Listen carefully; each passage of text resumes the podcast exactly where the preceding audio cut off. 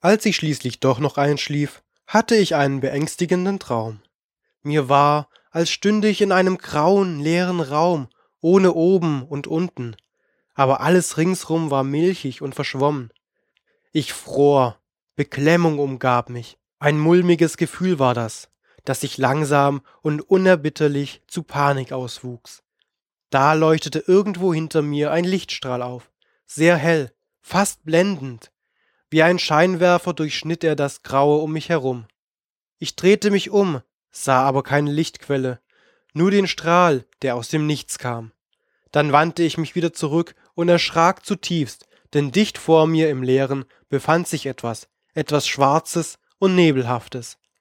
Ich war unfähig, mich zu bewegen und musste dieses dunkle Etwas einfach anstarren und feststellen, dass es ein Schatten war, ein tiefschwarzer Schatten, die Silhouette eines Menschen. Wer sind Sie? fragte ich endlich mit bebender Stimme. Einen Moment lang geschah gar nichts.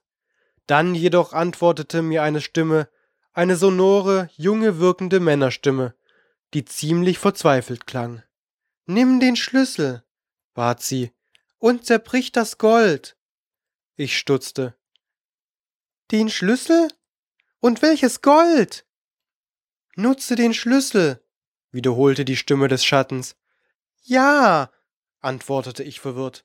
Aber wie? Wer sind Sie? Doch die Stimme schwieg.